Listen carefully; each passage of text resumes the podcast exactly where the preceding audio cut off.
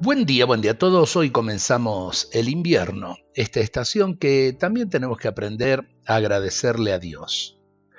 Hoy quiero compartir con vos, amigo, amiga, un texto que figura junto a un crucifijo de una iglesia catedral europea.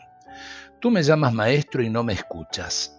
Me llamas luz y no me miras. Tú me llamas camino y no me sigues. Tú me llamas vida y no me deseas. Tú me llamas sabio y no me obedeces. Tú me llamas bueno y no me pides nada. Tú me llamas eterno y no me buscas. Tú me llamas misericordia y no confías en mí. Tú me llamas todopoderoso y no me honras. Tú me llamas justo y no me temes. Si te sientes infeliz, no me culpes.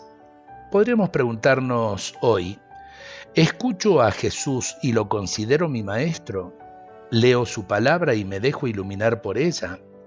Siendo Él mi camino, lo sigo y vivo sus enseñanzas. Sin duda, este texto es una invitación muy fuerte para ti, para mí, para todos, para que nuestra confianza en Cristo sea más plena, para que nuestra oración sea más consciente, más íntima y profunda. Y cuando algo no nos vaya bien, será por nuestra negligencia y descuido. No le la culpa a Dios. Él nos ama.